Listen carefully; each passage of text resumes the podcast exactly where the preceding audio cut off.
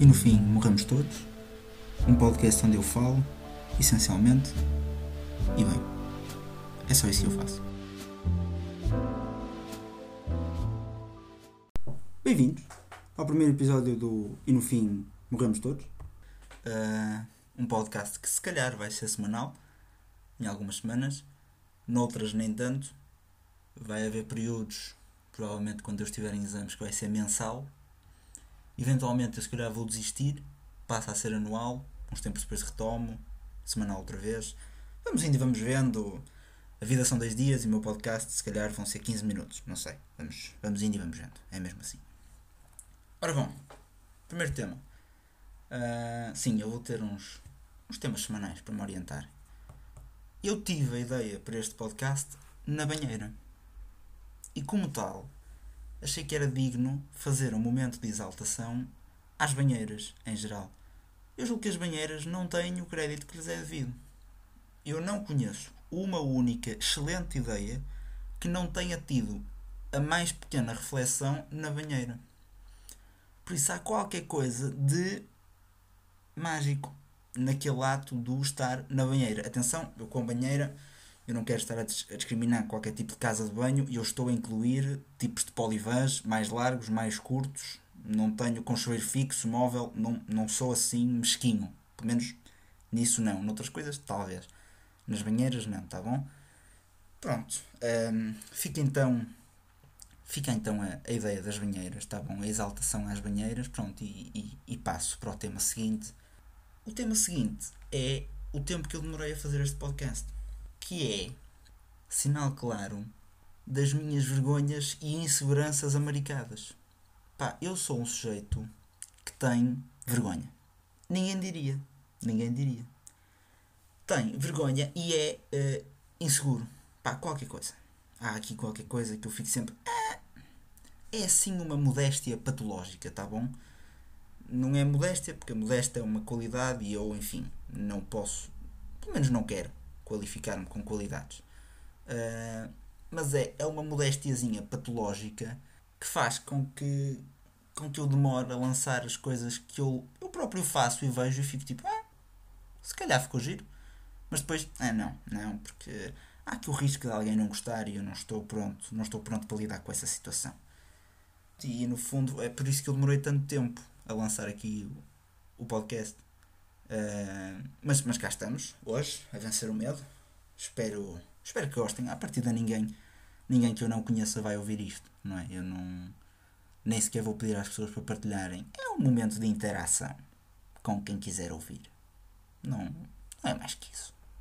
Quanto ao nome do podcast, um, e no fim morremos todos, eu acho que há uma beleza engraçada nisto de nós estarmos vivos e estamos sempre constantemente preocupados com o estarmos vivos nós no fim vamos todos morrer. E a minha mãe odeia que eu tenha este discurso. Porque parece típico daquele gajo, pá, pensador obsessivo, que sai de casa aos 40 anos, muda-se para um T0, não tem amigos, animais de estimação ou qualquer tipo de companheiros. E a minha mãe tem medo que eu me torne um desses ermitas da sociedade moderna. E eu percebo.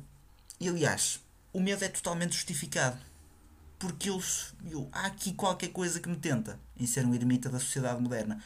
No entanto, eu vou fazer os possíveis para sair de casa cedo, mãe, está bem? Pronto. Fica, fica a nota. Ora, tendo em conta a semana, eu não estou certo quando é que isto vai sair, mas calculo que o 25 de Abril tenha sido há relativamente pouco tempo. Por isso, não podia deixar de tocar no tema.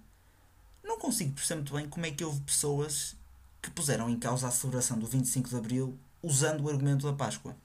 Vamos lá clarificar uma coisa. Na Páscoa, milhões de pessoas teriam de se reunir com outros milhões de pessoas. Alguns fazendo viagens de carro superiores a 5 horas. Ora, no Parlamento não estiveram, julgo que mais de 150 pessoas e ninguém fez viagens de carro de mais de 5 horas. Tá bom? Por isso não é exatamente comparável. E também não queria comparar um funeral. Por respeito aos funerais. Não é o mesmo campeonato. O que é certo é que no fim da celebração, o Telmo Ferreira do CDS veio dizer: Ah, mas o CDS disse aquilo que milhões de portugueses pensam. Ó oh, Telmo, para começar, eu não estou certo que milhões de portugueses concordem com o CDS. E segundo, eu tenho a certeza que se milhões de portugueses concordassem com o CDS, o CDS não tinha quatro deputados, então. Está bem? Fica assim no ar. O próximo tema é Afterlife. Saiu esta semana a segunda temporada de Afterlife e eu não podia deixar de mencionar porque tem uma relação próxima com o título do podcast.